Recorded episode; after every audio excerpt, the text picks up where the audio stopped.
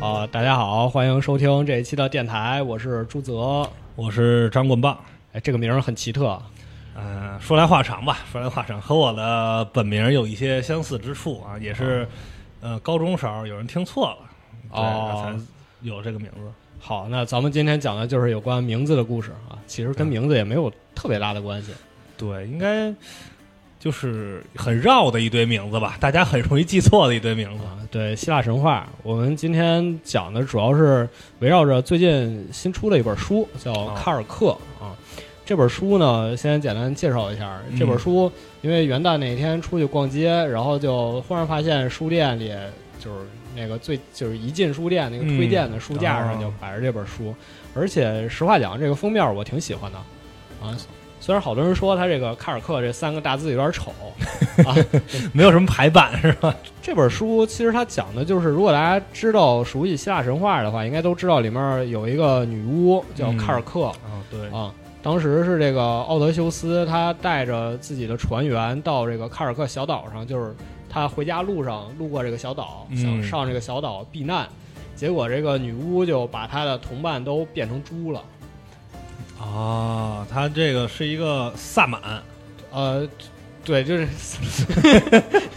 不是变羊哈，就是把他的同伴都变成猪了。之后，这个奥德修斯呃，就是决定自己会一会这个女巫。嗯，然后就是宙斯的这个儿子，就是赫尔墨斯，他就下来跟奥德修斯说：“你这个单独去不行，啊你得我得给你一个解药，就是给你一个给你一个开个开个挂对，给你开个挂，你拿着这个东西，他就不能他就不能变形你了。”啊然后等，但是卡尔克不知道啊，所以他给也是好酒好肉招待奥德修斯，然后在这儿掐诀念咒，啊，妈咪妈咪哄什么的，觉得自己还有用，对，然后在这儿一变，然后奥德修斯就一看我没事儿，赶紧拔剑就冲过去要杀这个女巫，嗯然后这卡尔克一一看就怂了，就说算了算了，大哥，这都都是误会，都是误会，啊 我是乱打的，我是乱打的，对，都是误会啊。然后这两个人就是奥德修斯就说：“那你就给我的同伴们再都变回来吧。”然后嗯我们就就出发去，就是接接着我们的旅行。然后卡尔哥说：“那这算了，就是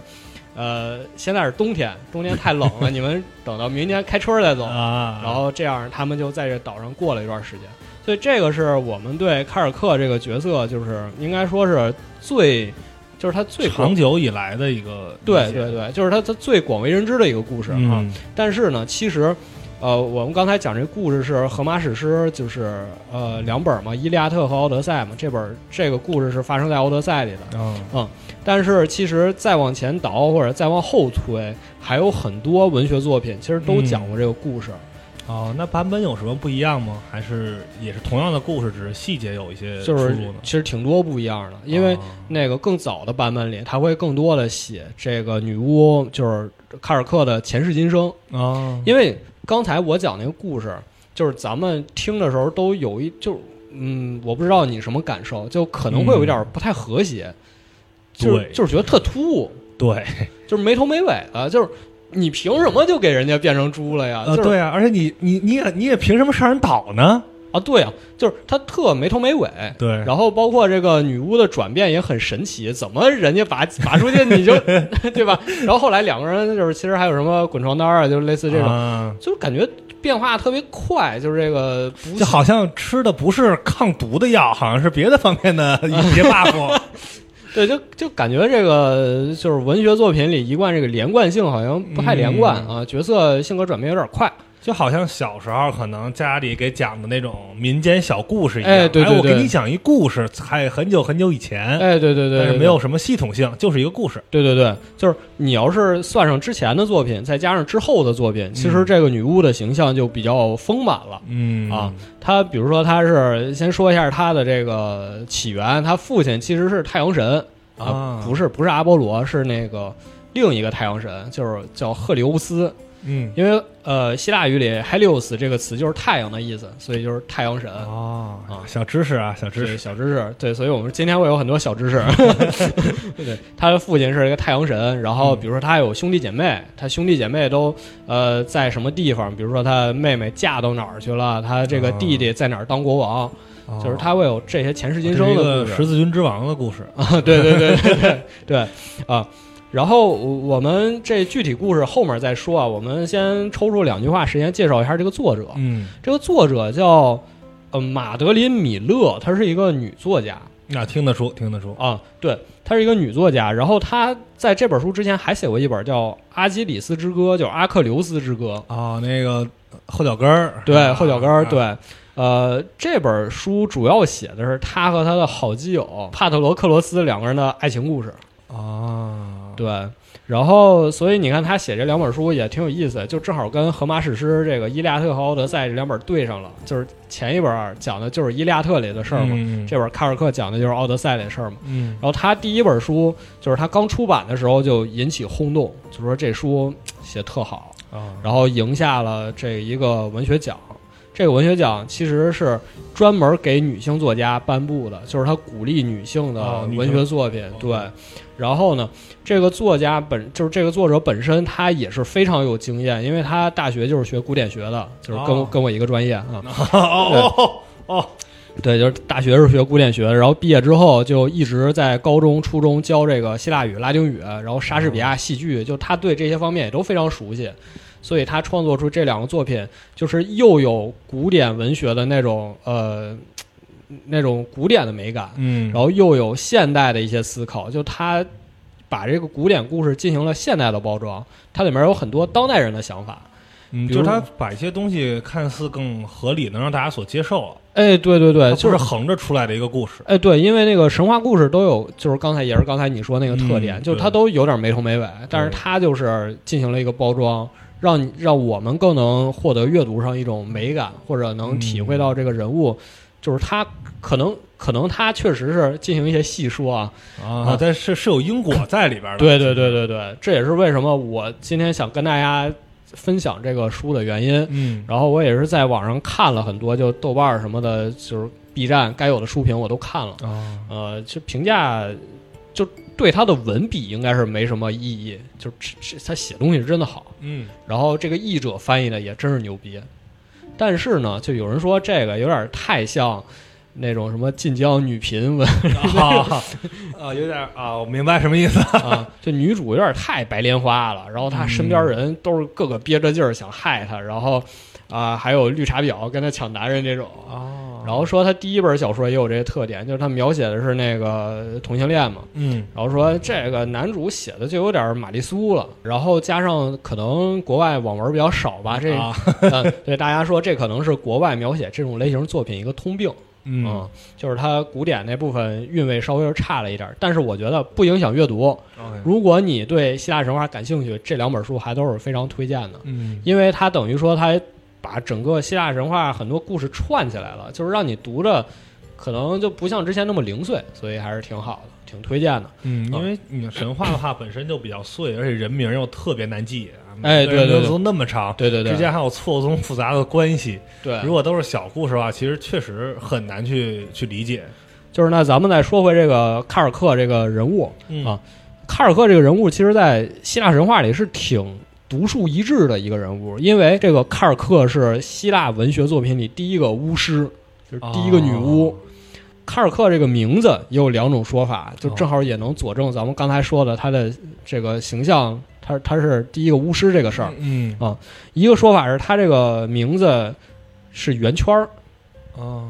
就是因为希腊语里圆圈是这个 Kyklos，但有一个变种是 Kilikos，就是正好就是卡尔克这个词啊，所以他的名字是圆圈儿。哦咱们刚才也说他，因为他父亲是太阳神，所以你看这个圆圈儿这个事儿也对上了，就是你太阳东升西落嘛，然后哦太阳本身也是圆的。哦，我一开始想的是日食的那啊种一个圈儿，对对对还有黑色的，哎，对对对对对突，出它那种巫术感。哎，对，所以它它其实是能对上的哦啊，它其实是能对上的。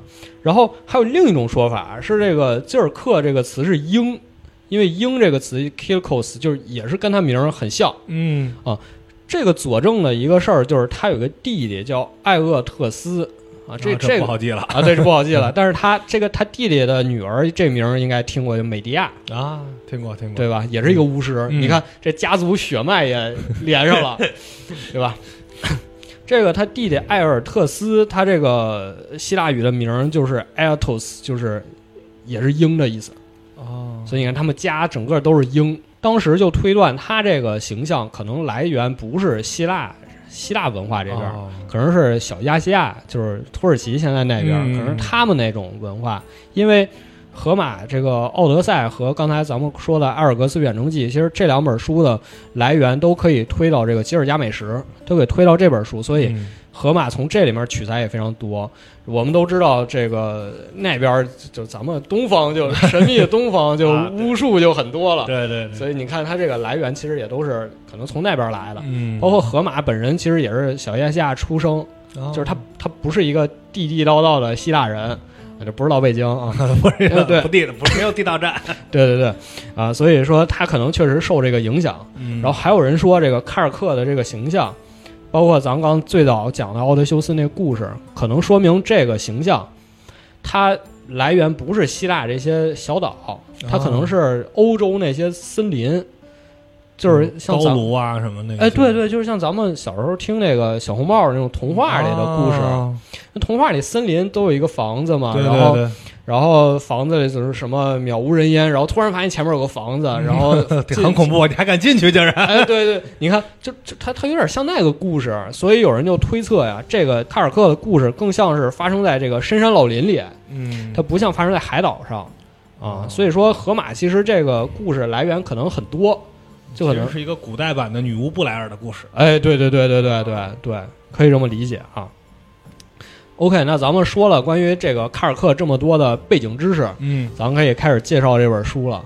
就是这本书，其实它是一个我我呃好多评价说它是一个很女权的书，很女权的书。就是它整个情节怎么是什么呢？就是一句话串过去，就是啊、这个女巫的一生，啊这个女巫的一生，就是他讲的其实是他一生故的自传，对神的自传。哦但是呢，他非常女性视角啊，咱们就可以从头开始说。咱刚才也说了，他的父亲是太阳神赫利欧斯，嗯但是呢，这有一个问题，就是赫利欧斯这个神啊，他不是那个奥林匹斯神族，他是再往上的泰坦神族。一开始的神族都是泰坦神族，嗯但是呢，后来这个宙斯他们就跟泰坦神族展开一场大战，啊就相当于把他们给推翻了。推翻之后，这个奥林匹斯的这些神，就我们现在所知的什么宙斯啊、雅典娜呀、赫拉呀、嗯，什么阿波罗这些神，他们才开始接管这个权力，给人给打败了，对，给给泰坦打败了。啊，给泰坦神打败了。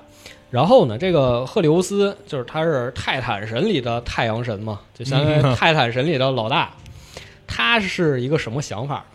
就他也没有说我想去重新再把宙斯给打败，啊，他想的就是现在挺好的，我就明着告诉你说，我们泰坦神现在过得好好的，我们不会推翻你的政权，嗯。但是呢，我们得讨价还价，就是你要对我们不好呢，我们可就动手了。啊，你你别太欺负人，哎，对，所以他其实是有这么个讨价还价这个在里面的，啊。所以他们过得也很滋润。乐乐不思傲，算是，哎，对对对，对 他们就就是就是他们是这种想法，嗯。所以其实泰坦神呢，在整个神族里是没有什么就是权力的，虽然他们很很很强，但是他们就是说我们就放主动算是。是太上皇了，不管事对对，算是主动放弃了这个权利，嗯。所以他本身在这个权利里就占据一个末端。嗯。这故事里叫一个铁链，叫命运的铁链，铁链一环扣一环，他们在最下边儿。然后呢，这个卡尔克又是泰坦神的孩子，嗯他自自己说我叫宁芙，就是这个宁芙，其实就是希腊神话里对所有这个仙女的一个尊称，就是宁芙。啊，这宁芙其实希腊语里的意思就是新娘，哎，这有点意思。有点意思吧？是夸新娘啊，还是这个啊变不变相的？现在就是在说，哎，每一个可能新娘都是一个仙女的形象。哎，对对对，我觉得是这个意思。但是呢，你从另一个方向理解，如果这个宁芙它的含义是新娘，那是不是可以说这些神他们生下来的命运就是啊，当做这个婚姻的交易？对对，像咱们国呃中国古代的那些很多呃公主是吧？哎对对公主啊，等等对对对都是政治联姻的这种。对对对，啊所以你这么一想，他们好像也挺悲惨的。确实就是没有没有自由的这种选择。对，就是他们生下来可能就就我就是要成为一个新娘，我就要嫁给别人，然后嗯可能他们唯一的人生追求就是嫁个好人家，通过这种方式跨越我的阶级，然后获得更好的社会地位，这种啊，这东西方非常非常非常相似是吧？对吧？对吧？所以他们其实就是相当于在这个呃这这个鄙视链的更下一端，了更下一端啊。然后呢，这个卡尔克他出生的时候又长得不好看。啊，这就是鄙视链最底端的哎最尴尬这个事儿的。对吧？这个卡尔克他母亲啊，嗯其实是很有头脑一个人，就是他当时太阳神看上他了嘛，嗯赫留斯看上他，他说咱们可以结婚，但是呢，就是我们如果你想跟我谈恋爱搞对象，我们就必须结婚，啊，就就是你就不能随便搞，你就是有没有想？以结婚为目的就是耍流氓。哎，对你有没有想起来前段时间有一个段子，就是说，呃，一个就是富二代，然后进酒吧里想、想泡个妹子，然后他朋友跟他说：“哎，你这个妹子特别好，你你嗯试试。然后结果他不管怎么约，那妹子都不出来。啊，后来他朋友跟他说：“这不这样啊，我们约的时候，人家妹子特爽快，直接就跟我们出来了。”然后后来人们就分析说，是因为这妹子跟别人出去的时候，就是单纯的想玩一玩，嗯，但是看你是个富二代，就得一定要吊着你点，对，就一定要吊着你，一定要结婚，哎呀。哎呀，所以他不跟你出去。啊你看这卡尔克他母亲就是这样，厉害了，就厉害了吧？就是你太阳神看上我了，那我们一定得结婚，嗯，不能随便玩玩。而且结婚之后，你出去爱怎么玩怎么玩，只要你别把那些女人带回家就行，就是、啊，这个很现代啊，这个，对吧？只要你别把那些人带回家就行。嗯啊你别太过分，对，我要保证家里的地位，嗯然后而且我生的孩子也一定要就是嫁得好，嗯。我的女儿一定要嫁给神，一定要，嗯，就是反正他他母亲就有这个抱负，很很很厉害，所以你看他母亲生下他的时候，发现自己孩子长得又不好看，嗯，说那算了，就当没生过。哎，这个神生孩子遗传的话，长相是怎么算呢？啊，这个就是应该也是一样吧，因为这个书里写的是，凡是太阳神的孩子，嗯。他这个眼睛都是金色的，啊，就是像太阳似的那种嗯。冒着小火光，啊，就一看就能看出来你是太阳神的家的孩子，这个不能隐隐藏身份，对隐藏隐藏家产，这个就藏藏不住了嘛啊。啊。然后这书里还有一段，就是说这个卡尔克长得不好看嘛，他嗯。爸爸带他出去玩儿，去参观自己的那个动物园，就是他父亲养了一堆金牛，啊，就是一到这个金牛的地方，嗯，来两个人来迎接他，这两个人是卡尔克同父异母的姐姐，哦，哎，说明他爸确实在外面鬼混了。确实，人家这都这么说了吧？对啊，同父异母姐姐，然后一看眼睛也是金色的，啊，说那我们是肯定是一家，肯定是一个父亲所生。对，啊他这俩姐姐谁跟你一个父亲所生？你看看你长得那样，哎，那那眼睛，父亲决定的是眼睛，其他的归妈管呀。啊，对吧？你看，你看你长那样啊，头发也不好看，哎。这这长脖子也不好看，啊，就给他一顿数落，嗯。啊，对吧？所以说这卡尔克小时候就是挺缺爱的，就是就是这么一个状态。然后他弟弟妹妹也都瞧不起他，因为他因为他有一个妹妹，他妹妹就就觉得我生下来那肯定是要嫁给一个好人家的，嗯，你肯定嫁不出去，哎呦，所以他弟弟妹妹都打压他，嗯啊，都调戏他，只有一个小弟弟跟他关系挺好的。然后呢，这个卡尔克有一个什么事儿是改变了他的想法呢？泰坦神里有一个神叫普罗米修斯，啊，对，这个应该听过吧？就是普罗米修斯，投投火种那个，对他把这个天上的火种带给人间，嗯，然后就会受罚。对，因为他也是泰坦神，所以宙斯惩罚他的时候，就是要当着所有泰坦神的面儿惩罚你，就是杀鸡儆猴。哦，这太羞辱了，对，就是要羞辱你啊嗯，羞辱你们全族。嗯，不是复仇女神啊，就给这个普罗米修斯拿皮鞭子抽，打的皮开肉绽的。哎呀，但是呢，这泰坦神都不当回事儿。为什么呢？因为就是刚才也说了，赫利欧斯想的就是只要我好吃好喝就行啊。你抓鲁迅管我周树人什么事儿？哎，对对对对对，就是 有点这个意思，就是我好吃好喝就行，我也不想跟你争什么权利，你惩罚他惩罚他吧，我们也也没有集体荣誉感，这种人军训肯定 肯定训不好嘛。啊，对我们也不管这事儿，嗯，所以他们这边看完惩罚，一转头在那儿开宴会去了，开 party 去了，哎呀，太过分了。大吃大喝去了。只有一个人，就是这卡尔克，嗯，看到普罗米修斯就特别难受，就趁别人不注意给他倒了一杯水。普罗米修斯喝完之后特别感动，就是说你为什么要给我倒水？嗯然后卡尔克就说我就心疼你之类的，啊然后就趁机跟他聊聊，就说你为什么要把这个火种带给人间啊？嗯啊，他很觉醒啊，他知道问这个问题。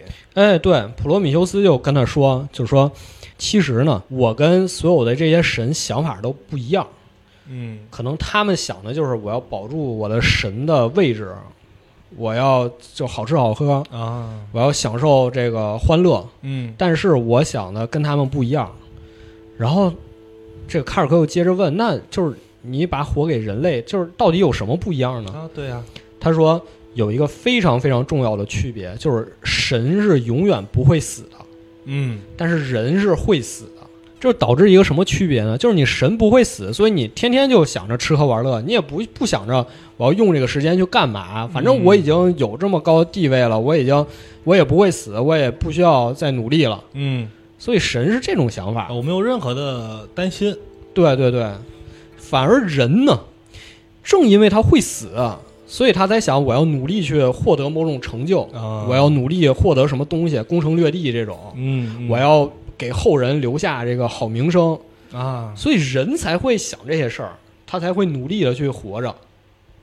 哦，这就完全是两个境界了。哎，对，就是一个会死，一个不会死，这其实是很多希腊神话它最核心的点，对最核心的一个点，嗯，所以好多矛盾都是集中在这个点上。所以这么一看，这西方神话里的神没有咱们东方的神好啊。咱们东方的神也是啊，我长生不老，但是永远的体恤人间，大家全都愿意下来帮助帮助人类。就是西方的，不管是希腊神话还是北欧神话，这些神，其实我们可以说，他就是比人长得更好看的人，啊，就是他就是更好看。你看那个什么雕塑，肌肉啊，对那肌肉，然后女性维纳斯那个线条，啊它就是比你更好看，然后长生不死而已。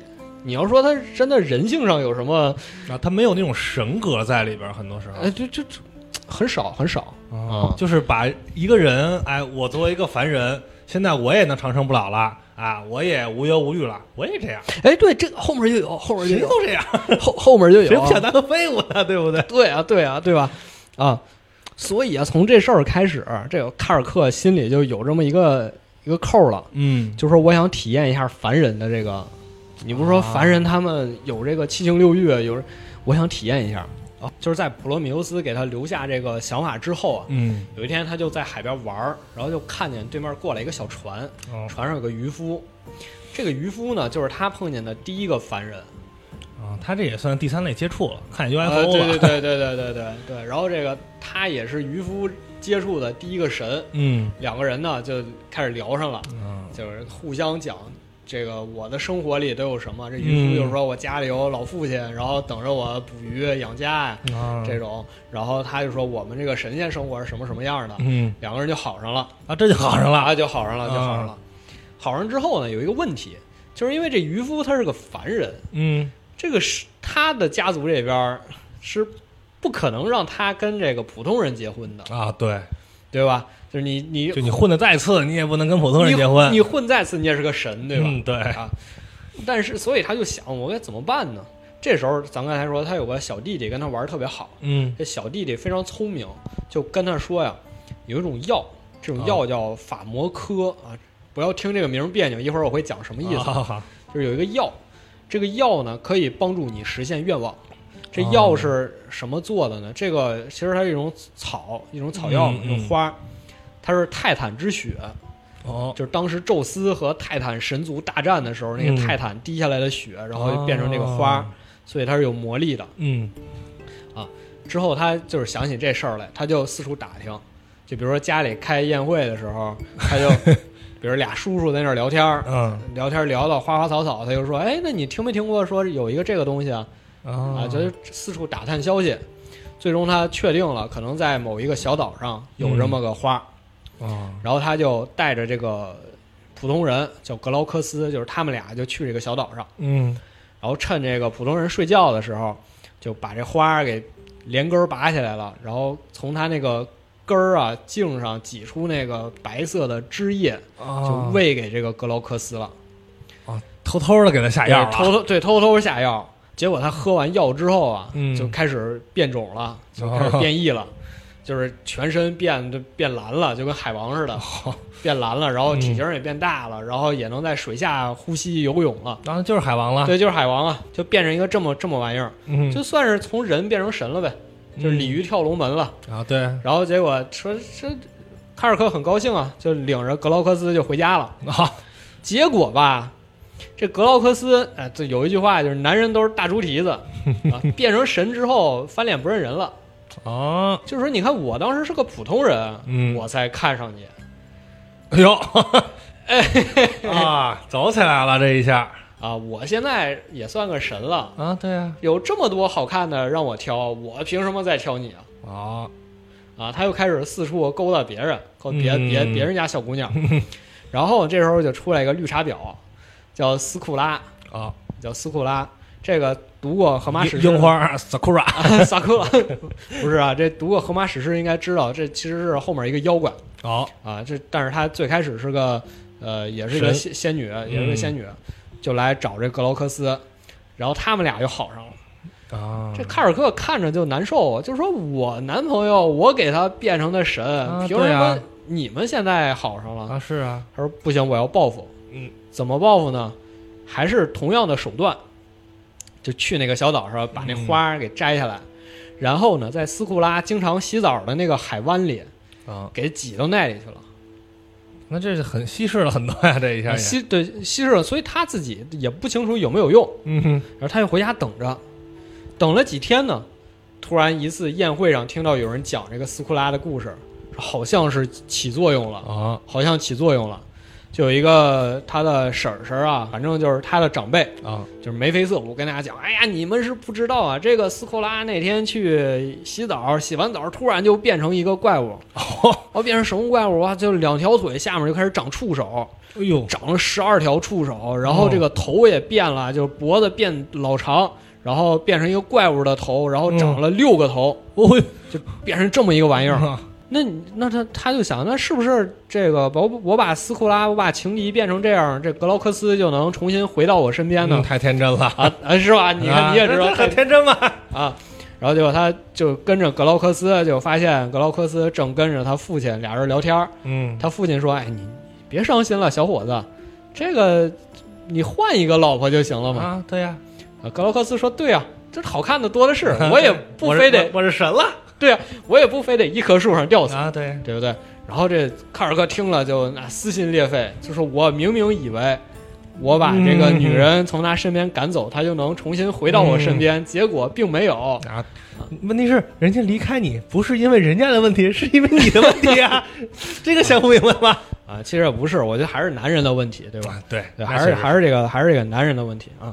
但是就从这两件事儿之后呢，就是神这些神就开始发现不对劲儿了。嗯为什么呢？因为一开始大家以为这种变形是很偶然的事件，啊，可能是神力或者什么其他的，嗯但后来发现不是，哦就是他摘这个药啊，这个法摩科这个药，嗯只有他自己能用，别人用都没用，哦就是说明这个事儿是跟他有关，不是跟这个药有关。嗯就是他这俩得合到一起才能有用。就为什么说这个呢？因为这个法摩科这个药，嗯。其实它的希腊语叫 pharmacon，其实它是一个现在英语有这这个单词叫 pharmacy，药店。哦。你看国外所有药店，它挂的牌子都是 pharmacy，嗯。其实就是这个词，哦。就是它其实就是它的原意就是药，嗯。就是它这个药有两种解释，一种是解药，就是你得病了吃了就好嘛；嗯。一种就是毒药，哦哦，所以狼人杀。它哎女巫对吧？对吧？串起来，啊串起来了。两面性哎，对，药是两面性的，但嗯只有说这个卡尔克能用好这个药，哦所以说他是这个女巫，其他人都不是。哦，所以他才是那种开创性的这个这个这个角色，他就在这儿哎，对，然后就追根溯源，就是说这怎么回事呢？后来发现问题出在他妈妈身上，嗯，就是凡是他妈妈生的孩子，都能用这个药，就是都哦能成为巫师。所以就是他加上他三个弟弟妹妹，就是他们四个就是最早的巫师。哦，那他妈是巫师吗？他妈不是，他妈没这个能力。那他 他妈的基因不是他妈的隐隐性基因，隐性基因，哎对，对吧？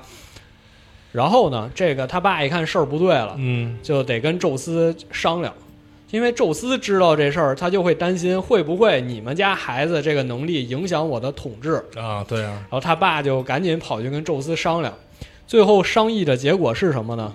是我这几个孩子该怎么样还怎么样，嗯但是呢，我的妻子就是卡尔克的母亲，今后不能再生育了，啊，就就先到这儿了，就是先到这儿，儿了，先到这儿了。嗯但是呢，他这几个孩子该怎么样怎么样。他卡尔克先一会儿再说，他的第一个弟弟嗯。是跑到了小亚细亚嗯。当国王，去当这个巫师，嗯，就是开始进行一些邪恶的实验，人体实验，什么操控死灵术这种，哦。就是他去干这个去了。嗯。他的妹妹是嫁到克里特岛，啊，克里特岛的国王米诺斯是嫁给他了。嗯。其实他妹妹出生的时候，他爸说过说这个孩子我一定要嫁给宙斯的儿子，嗯，所以他妹妹当时特高兴。那宙斯是神，他儿子肯定也是神大，不了啊，哎，结果没想到是嫁给克里特岛。克里特岛这国王呢是宙斯跟凡人的孩子，嗯对就是，他理论上也是宙斯的儿子，但他不是一个神，嗯他是一个人。他小弟弟呢是跑到另一个岛上当国王，啊也是发挥自己巫术，有自己的军队，有自己的造了恶龙。哦，对，就是只剩这男性都不太走正道，反正是，哎，对，就只剩他一个人没有这个家家庭了。嗯然后说，那既然你没结婚，你卡尔克，那我就把你流放到一个小岛上，叫啊爱爱爱岛。这这名儿特难记，爱爱爱，哎啊，就就告诉你，哎呀，你去这找人啊，有个爱吧，不是爱爱岛啊、你去这个小岛上，嗯你就在这儿度过余生，你就以后都不准再回来。啊，那要他要想结婚呢，也不行也那就是看你随缘分了，啊，随缘分了啊。其实呢，这个地方这书里算是对卡尔克比较好，因为实际上文学作品里说他其实结过婚，哦她结过婚之后呢，还把她老公给毒害毒死了。哦，就她就是一个心狠手辣的女人，但这个作品里描写她是比较善良，嗯这可能跟那个文学历史上的文学作品形象有一些冲突。嗯那这样就卡尔克就没办法了，就被流放了呀，就到这个小岛上荒无人烟，自己怎么办呢？只能去找这个不断精进自己女巫的这个技术。啊，就进修去了，对，就对对，就是像进象牙塔里就开始学习去了。啊，啊，对吧？开始研究到底什么药能干什么，嗯我要怎么掐诀念咒才能发挥出这个药的最大效果修炼啊，修炼，修炼。结果在这个流放的过程中呢，突然有一天发现海岸上就来人了，啊，又又又是又是海岸，啊，熟悉的海岸，就就是来人了。这是第一批来的人，嗯是谁呢？是他妹妹，是他哦妹妹派人来的，要接上他到克里特岛给他妹妹接生，哦，就是他妹妹要生孩子了，嗯但是要派他去接生。嗯为什么要派他呢？这个事儿很神奇，因为他妹妹，咱们熟悉神话的应该都知道这段儿，就是后面接的是哪段故事。啊因为他妹妹呢，其实克里特岛当时神就是送给他一一头公牛，嗯。这头公牛就非常漂亮，但是呢很难接近。嗯。但是他妹妹就很想去接近一下，因为我是王后啊，我得贴近去看看呀，啊，我对啊，我们家东西啊，对 我们家东西嘛。啊，怎么办呢？我又靠近不了，他就让岛上的能工巧匠叫戴达罗斯，就造了一个母牛的壳子，啊，他就钻那壳子里，找烂活儿，假装自己是母牛就能靠近了。嗯结果没想到靠近之后，这公牛一看来了个小母牛，特兴奋，然后哎这行啊，两两个人就开始那什么了啊。嗯，此处省略八百字。哎，好的好的，对，然后之后呢，就就是一发命中，嗯然后她就怀孕了。啊，怀孕之后生下这个怪物，就是人人身牛头，嗯就是牛头人，这是牛头人，就米诺陶诺斯。嗯是这么一个故事。啊，所以他当时怀着牛头人，就怀了三年零八个月也没生，啊，就是让他妹妹来给他接生。他妹妹说：“那咱走吧。”然后随着这个船队就开始往前走，结果就碰到这个斯库拉掌管的这个海域了啊啊！就是他给人家变成怪物之后，对啊这怪物得吃人，啊，这怪物得吃人，他就找着一个法子，就是他找了一个大漩涡，嗯漩涡两边有两个山崖，他就躲在山崖里的山洞里。啊，就说你这个船如果想过这个漩涡，你必须贴着边儿走。哎对，你贴着边儿走，你就靠近这个山崖了。嗯我就正好从上面冲下来，六个头，一个头吃一个人，哦，吃你们六个船员老伏地魔了，啊！对老，对，他就是这个思路，嗯这个思路。那那这么厉害，这么大，他不能像北海巨妖那样，他去攻击船吗？他还是一个这个打偷袭的。啊，对，就是他守株待兔啊，就是蜘蛛嘛，织织网我也能啊捕食，我为什么要出去找呢？对？还是神那一套，哎，对我能待着我就待着。哎，对对对对，你看，所以呢，他们这个船要过这个斯库拉，当时这卡尔克心里就犯嘀咕，嗯，就说这怪物是我自己造出来的，造的孽吗？对我造的孽，那我现在得去面对这个事儿嗯啊，所以他又想了一个办法，他就假装成自己是他的弟弟，好好，就我假装我是一个男性的神，嗯而且我也会巫术，我也有这么大威力，我要吓唬吓唬他。啊，你别过来啊！对对对对对，吓唬吓唬他，就这么就把他吓住了。嗯下注之后就平安到达克里特岛。啊，到达之后就给这个王后接生嘛，嗯，接生之后发现不对，生不下来，那是那牛多大呀？对对，顺产顺不下来，得啊剖腹产。啊，剖腹产，呱给划了一个口子，手刚伸进去，就被这牛犊咬了一口，哎呦咬就把手指头咬掉了。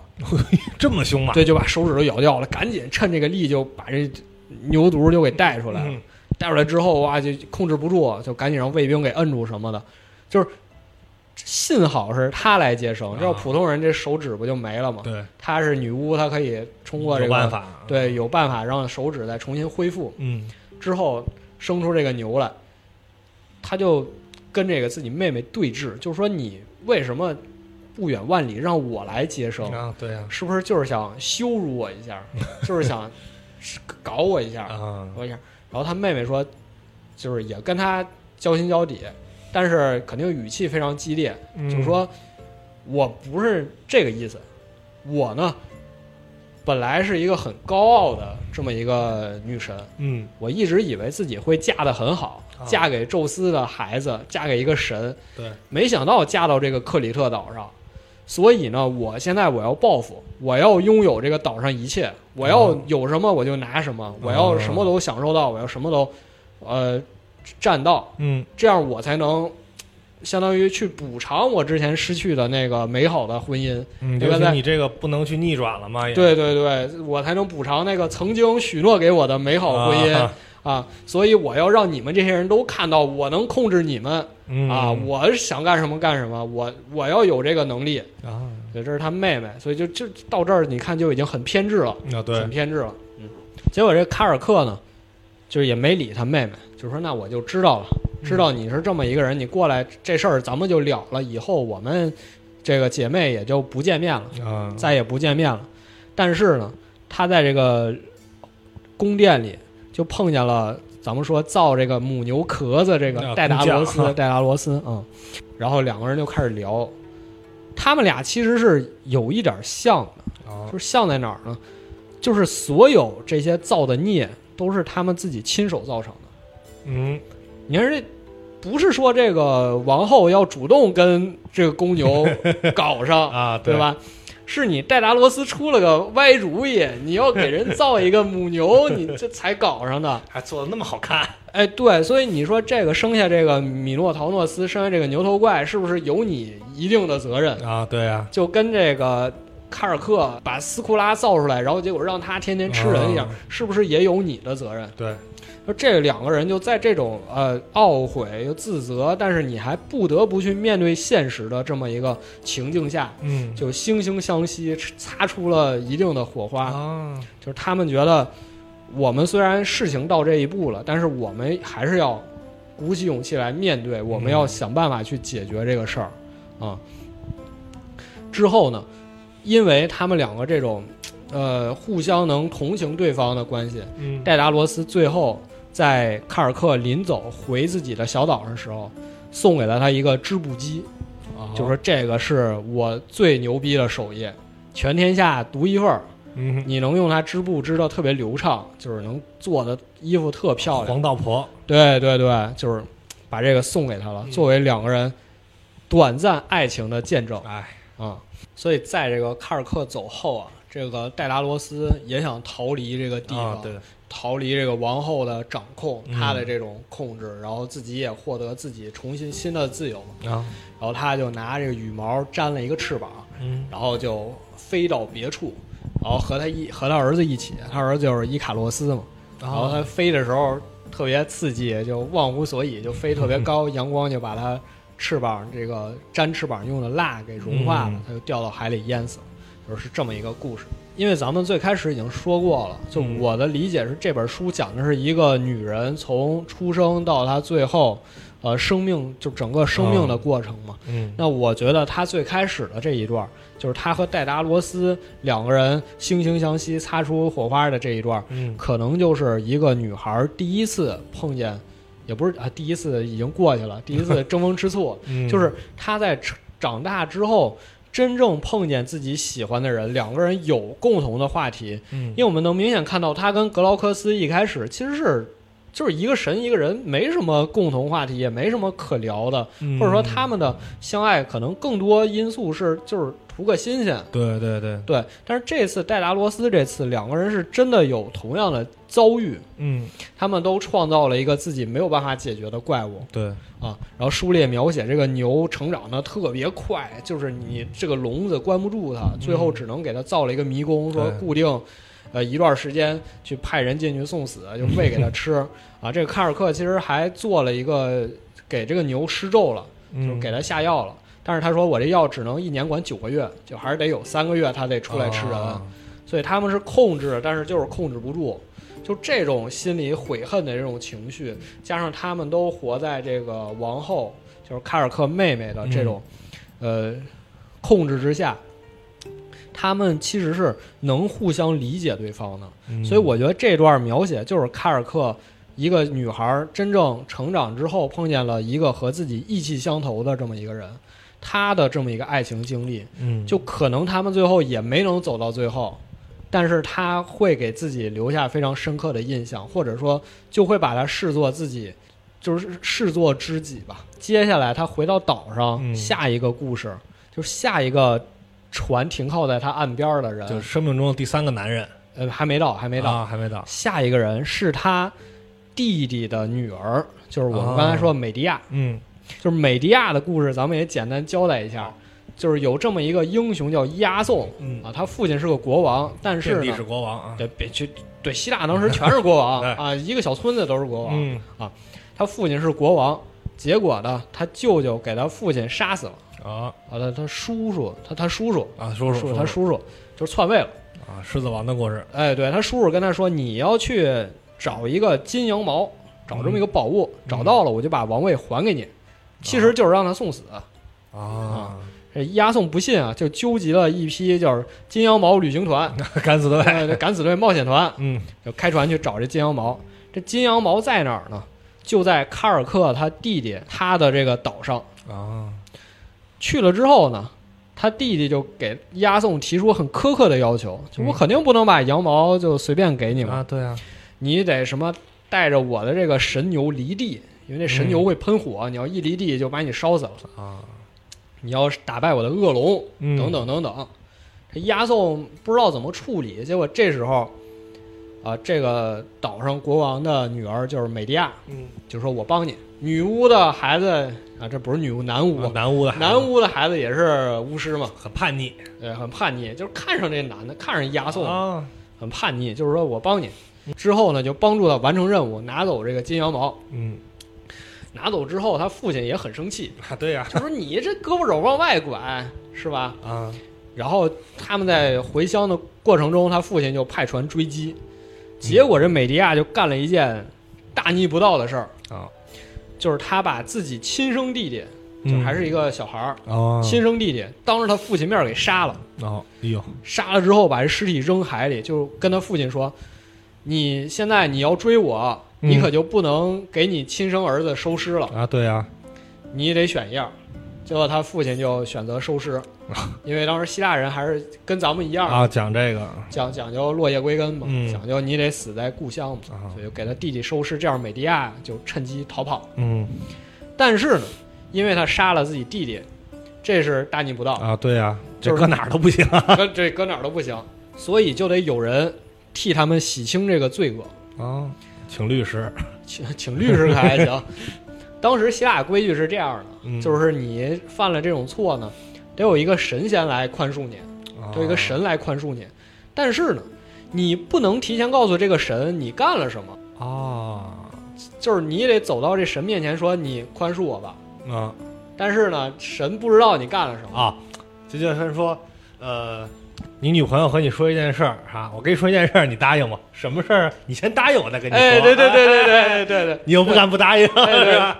就这个意思。嗯所以他跟押送两个人就到卡尔克这个小岛上了嘛。啊看见卡尔克，二话没说，咣叽把剑抽出来就插地里，拄着剑就跪下了，就说：“你宽恕我们吧。啊，因为这卡尔克毕竟是个神嘛，对啊吧？然后还故意的，故意就是把帽子帽檐拉特别低，让你看不出来我是谁。啊，卡尔克想，这这什么事儿小呢？小糊弄啊，这算了，我宽恕你们吧，啊，你们起来吧，跟我说说什么事儿。嗯，结果这美迪亚起来，两人四目相对，发现这美迪亚眼睛也是，也是冒蓝火的，冒红光的，哎，说明你也是太阳神的血脉。嗯。这卡尔克大概就知道可能是个什么故事了。啊，啊，就说你是不是我弟弟的孩子？你就美迪亚。嗯，说是，好久没见了，还认不出了，对，说那你们就进屋聊吧，进屋聊。啊进屋就好吃好喝招待他们嘛，就问发生什么事儿了嘛。这美迪亚就把这事儿这么一说，嗯，卡尔克就开始批评上他了。啊，是不是不对啊？啊，是是不对，对吧？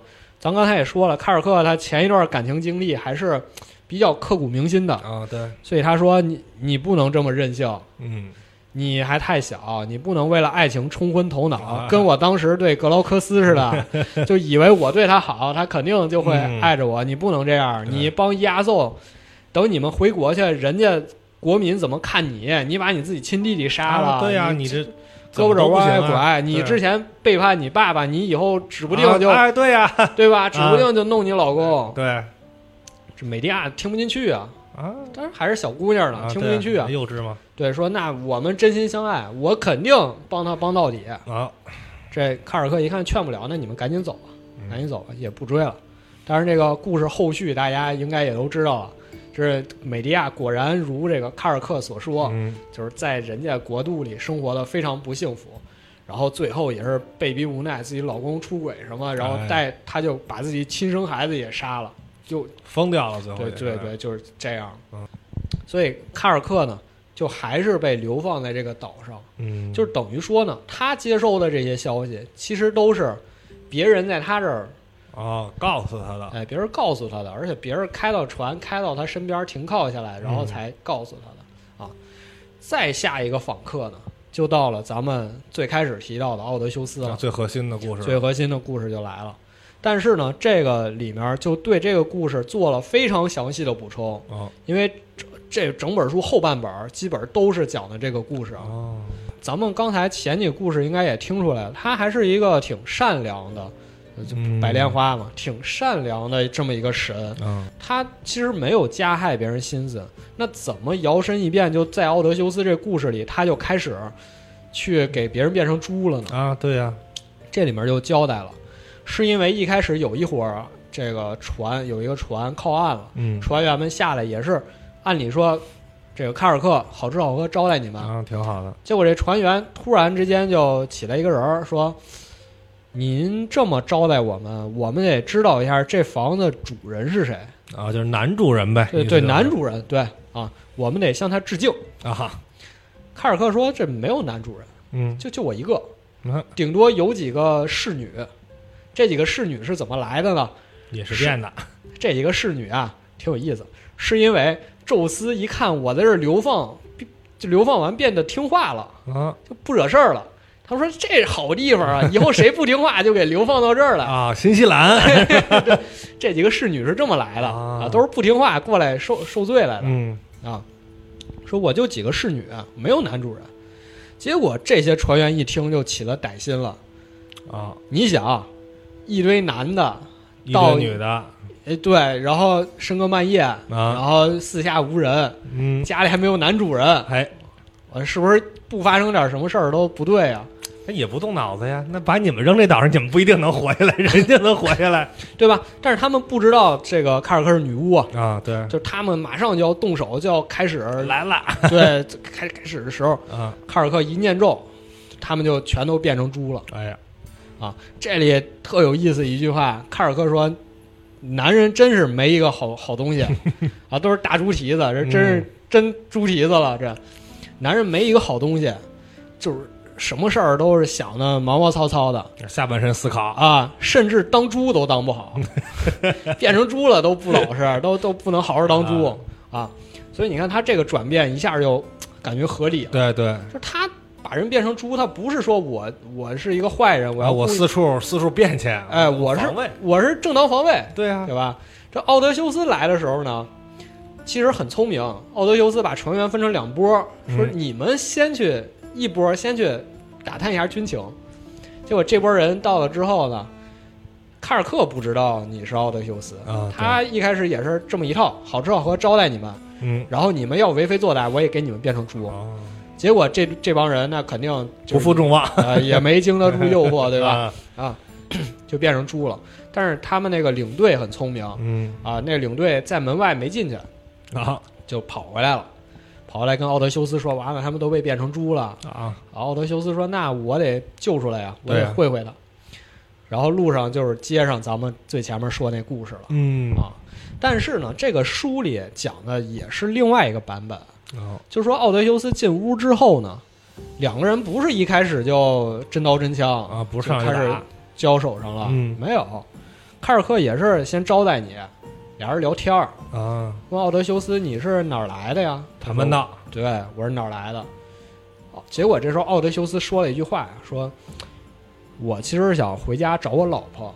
啊，”你看这一句话，这个卡尔克心里就感觉对面就是一个好男人的形象，啊，对呀，哦，这形象就立起来了，这惦记自己老婆。嗯然后两个人接着聊，然后就发现奥德修斯对自己老婆是真爱呀、啊，就说：“哎，我老婆在家织这个织布，嗯，手艺特别棒，怎么好怎么好，对，怎么好？”然后一瞥，发现卡尔克这儿有一个织布机。织布机，哎，我说：“哎，你这个织布机好啊，太棒了，可比啊我家里的好多了。这我老婆要是用上这个，这卡尔克一听到这儿就受不了了。”啊，对呀，对吧？因为你想，这真是一个就是好男人嘛，就是看到什么都先想到自己老婆，嗯。啊，可他心里一软，他说那就是算了，我也没想说把你再变成猪，嗯就咱们就呃好好交流吧，就是问问怎么回事儿吧。然后这就误会就解开了嘛。啊，对，奥德修斯就说：“那你就给我船员都变回来吧，我们嗯就在这儿过个冬，然后第二第二年我们就走。啊，哎所以你看，这个书里讲的是这么一个故事，就是他其实还是对人物形象确实改变了，但是合理吗？我我觉得是合理的。嗯，其实就是他可能做同一件事儿，但是你从不同的立场上来看，你就能看到他所谓的，就因为他如果是传统来讲，他应该是一个很邪恶、负面的，哎，对，对。但是呃，如果你把这个事儿圆上，他其实人家没做错什么，哎，对，包括这个美迪亚的那个故事里也说了，我觉得这有点像打破第四面墙那个感觉啊，嗯。就是作者借卡尔克的口跟读者说话，啊，说凭什么咱们女巫有魔力就得帮着英雄啊？啊，对啊凭什么就得给他们送解啊药、对呀、那这不就是跟那个奥德修斯这故事？凭什么你岛上有个女巫看着你就害你啊，对啊、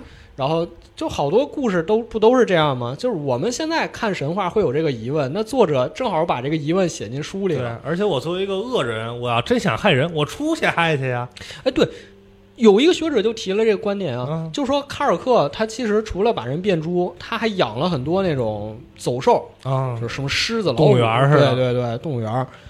说那他要想害人，这些东西不都出去害人了吗？对呀、就是他怎么还能把他们养的服服帖帖的呢？啊，说明他这个可能就是有这么性格上的矛盾，或者文学作品里这么多年几百年，人们就是对他理解不一样嗯啊。所以我说，这个米勒他写这个书，他用了这样一个解释方法，我是非常信服，而且非常喜欢的。嗯，就我觉得这样又让卡尔克形象立体了，他还是念着自己之前的这个戴达罗斯。啊对，和他的这种感情，他也想有一段新的感情，因为看到了奥德修斯，嗯他看到奥德修斯这种思念亲人，他也觉得这是一个可以托付的男对人。对，就是他整个人物的纠结，包括后续的行动，就是他后续和奥德修斯发生了关系。嗯。啊，这些就在整个书里，我觉得就是都合情合理了。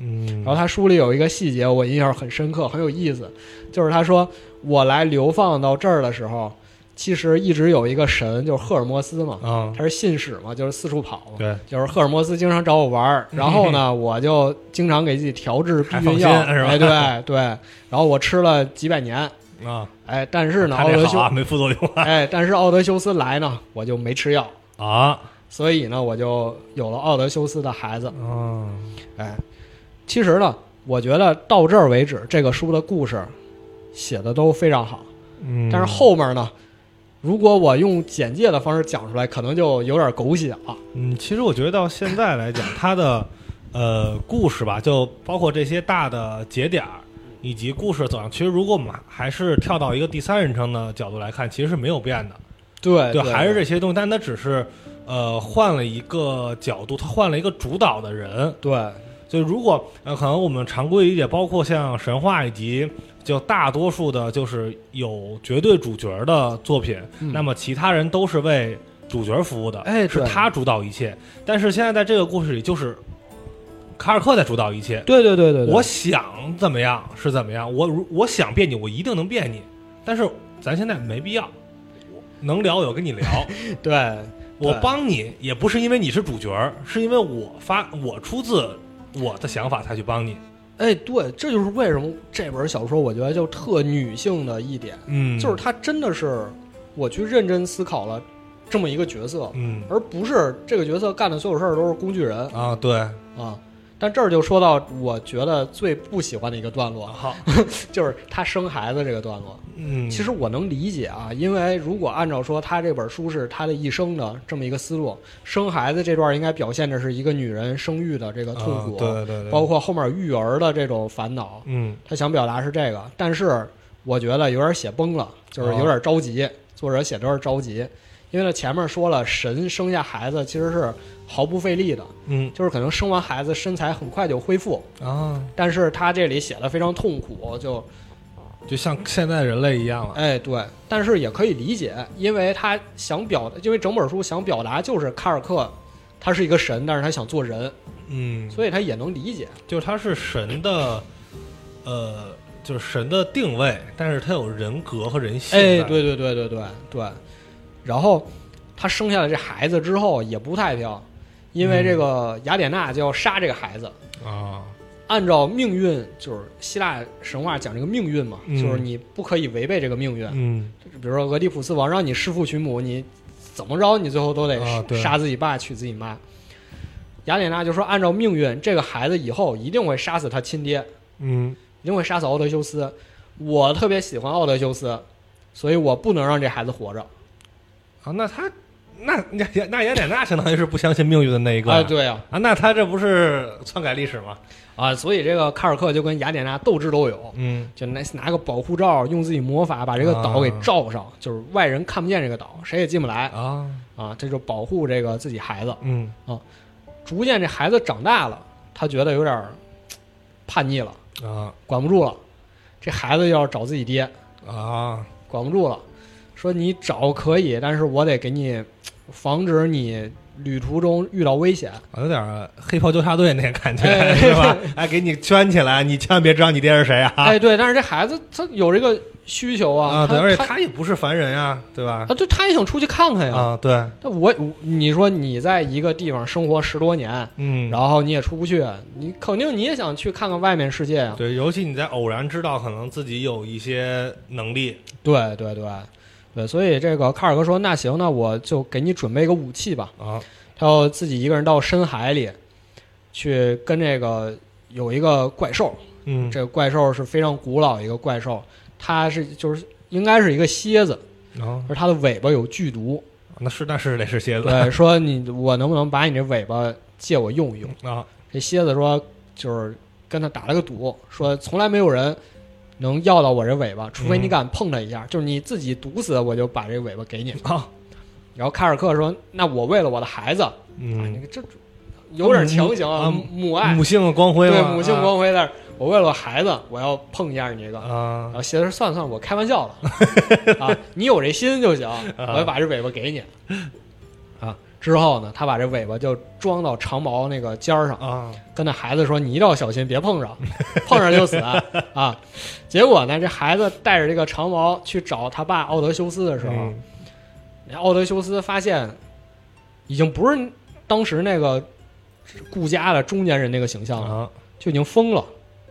那为什么呢？他之前出去是为了打特洛伊战争，啊，对他是想说，我打完这个仗，我就成为一个大英雄。啊，我你走起来了，对啊，他回家也是，他为什么一定要回家？嗯，打了十年仗，有的英雄死半道上了，嗯有的英雄死战争里了。但是他为什么说我一定要，我哪怕花十年我也要回家？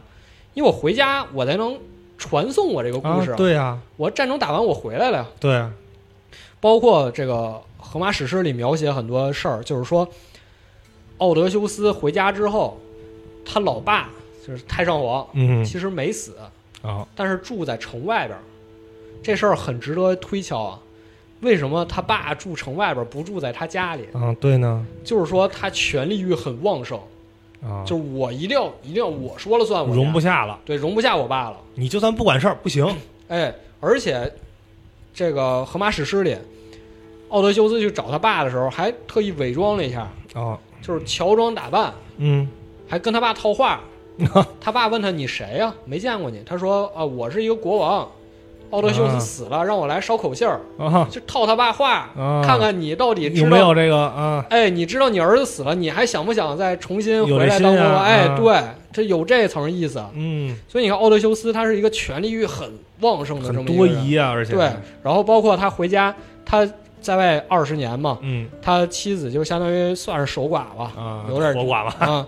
然后当时岛上有各种求婚的人来他家说：“哎，奥德修奥德修斯死了，你就嫁给我吧。啊这奥德修斯一回家就把这些求婚人全都杀了，而且嗯特别凄惨，就什么要么就是捆树上，要不扔猪圈里，要么就啊，花式花式折磨，这种事儿，在荷马史诗里其实很少有这种描写。嗯，就是他不是两本嘛，第一本《嗯伊利亚特》是描写特洛伊战争，直接描写这个是嗯都没有这种情节，都没有这种虐杀的情节。啊，就很少有砍杀，而且咱们是为了国家打嘛，对吧？咱咱们是兵兵对兵，将对将，不是对这种情况对，它是有一种英雄气概在里面啊对的。哎，等到奥德修斯这儿，就开始这种就是给你直面这种血淋淋的描写，嗯而且在《伊利亚特》里，比如说一个英雄死了，会用一些委婉的说法，啊，比如什么黑色的死亡罩住了他的双眼，啊。就是你就是想电视剧那种人死了，然后啊，有一种呃都都那种画面啊，就出来了，一抹眼睛，眼啊。睛闭上，他一种委婉的表达。等到奥德修斯这儿就开始给他扔猪圈里，啊给他什么捆上，之前是 RIP，这弄死他，弄死他，对，家里所有那些助纣为虐、胳膊肘往外拐的这些女仆，全杀就全都给我杀了，给我烧死，啊，都是这样的。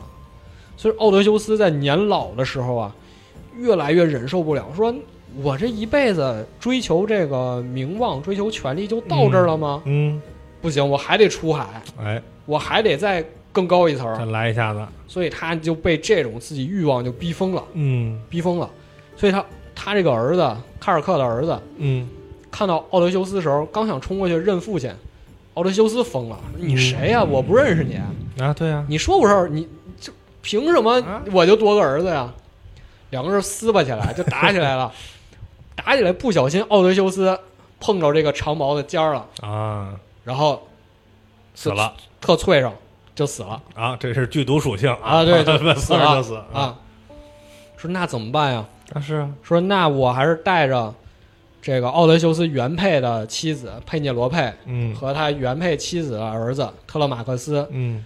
回到这个卡尔克这个小岛上，啊，就是相当于原配的家庭和他出轨的家庭都拉过来了。啊都在一起了，四个人就开始聊天儿，就是互相都告诉一下说这些年我们过怎么样啊？这个啊。奥德修斯其实对我们娘俩也特不好啊，对，我其实这些事儿也都知道。然后这个孩子本来是想继承他爸，也成为国王，但是因为他爸这个嗯状态，他现在沉默寡言，他也不想这些事儿了。特别像地方台的那种家庭调解节目。哎，对，四个人就开始在岛上，啊 一开始肯定互相敌对嘛，毕、啊毕竟原配看见小三儿了嘛。啊，对啊，这哪行啊？是？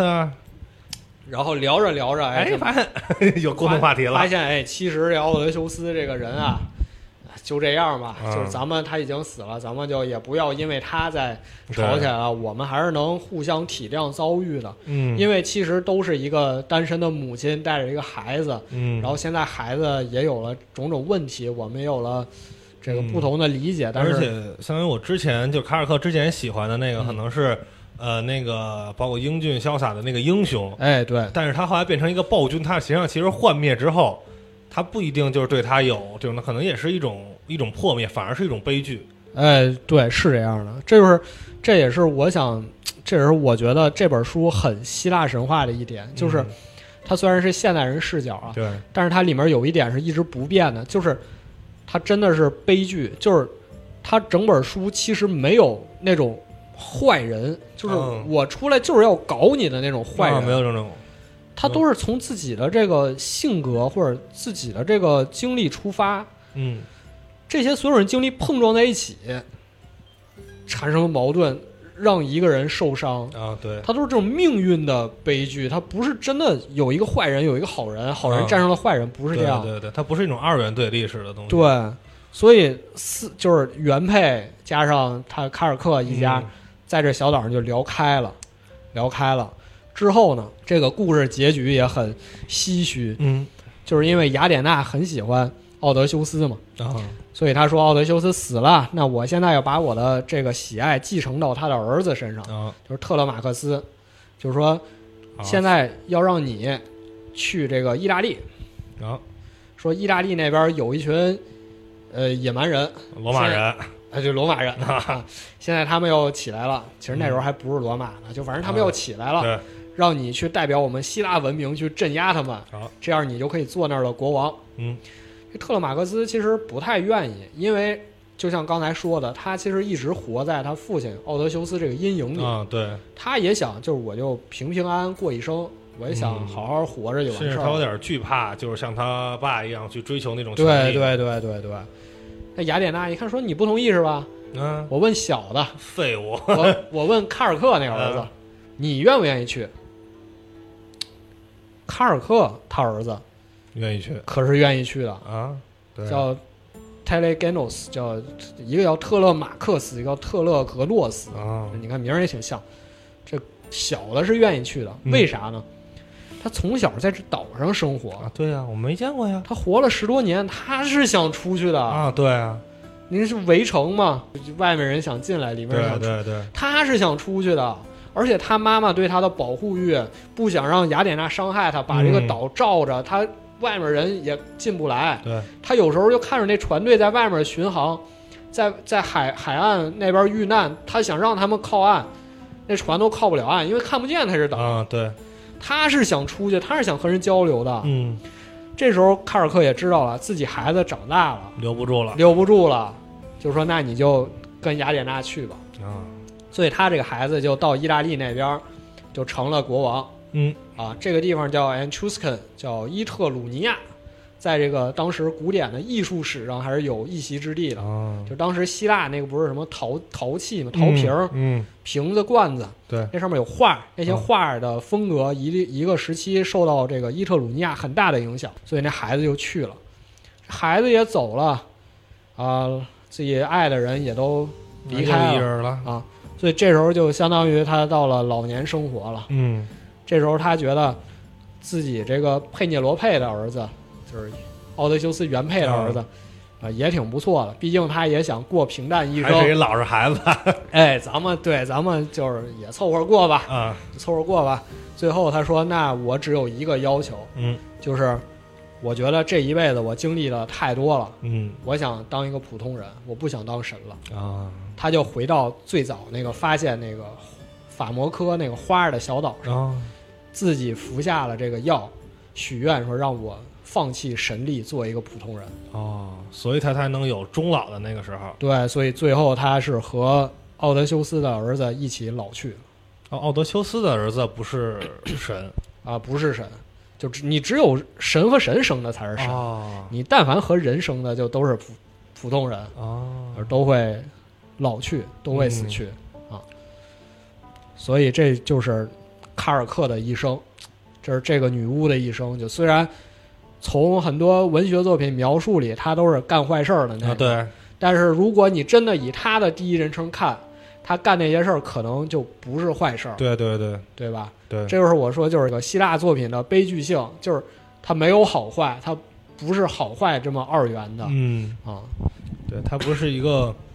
就其实现在很多呃文学形式啊，包括这种也在靠往这种方向去去去去走，就不是那种脸谱化的呀，对对对，那种就是纯是奥特曼打怪兽那种，但甚至奥特曼和怪兽之间也会有一些辩证的去思考。对对对对。如果其实以现代人的这个，就是咱们的进化和审美来讲，如果还是这种纯的二元的，就反而有一些太扁平了，太就他他站不住了，也不供大家所接受。对，所以说之前有一期那个何冰的采访里，他不就嗯提到嘛，就是他当时刚演完《白鹿原》嘛，啊，就是他说一个好的演员，他不能把这个演这个角色本身给你演出来，他演的是这个角色的过程，对，他不是说这个，比如说这个演演戏是一个算术题，他嗯不能直接演这个答案，不能告诉你五乘七是三十五，他要演五乘七这过程，这三十五是你推导出来的，对对，对，这就是一个同样的一个问题。对，所以我说这本书它用一种现代的方式给你重新讲一些神话故事，嗯，你会自然而然去推导它，突出它这些呃最后的结论。嗯但是这个结论可能也因人而异啊，对，因为它里面书里还有一些观点，小观点很有意思，比如说为什么他把斯库拉变成怪兽之后，他身边这些神反而取笑这件事儿，一点也不关心说这个为什么我身边一个人成怪兽了，啊我觉得很可怕。啊，对呀，为什么？他讲了，因为神是喜欢怪兽的，啊，就只有你有怪兽，你吃人，这个人才会祈求神来保护自己。啊，所以你看看《西游记》里那些什么下凡的那些怪兽，哦，不是有一种说法，就是就是天庭故意派下来的吗？对吧？？我得给你制造点麻烦，你才能知道哎我的好。哎，对要不对然，要我有什么用啊？对，你看他他有他有时候就很辩证，然后他他也说了，因为你神不老不死，所以你对人的爱反而没有我们普通人对另一个人的爱深刻。嗯，对，你就像雅典娜，奥德修斯死了是吧？我换一个人不就完事儿了？对啊，所以你看，他确实是有这种想法在里面的。至于你你把这个想法引到何处，那我觉得这就是这个书看完你要去思考的问题。个人的就是可能感性的一些理解了。哎，对，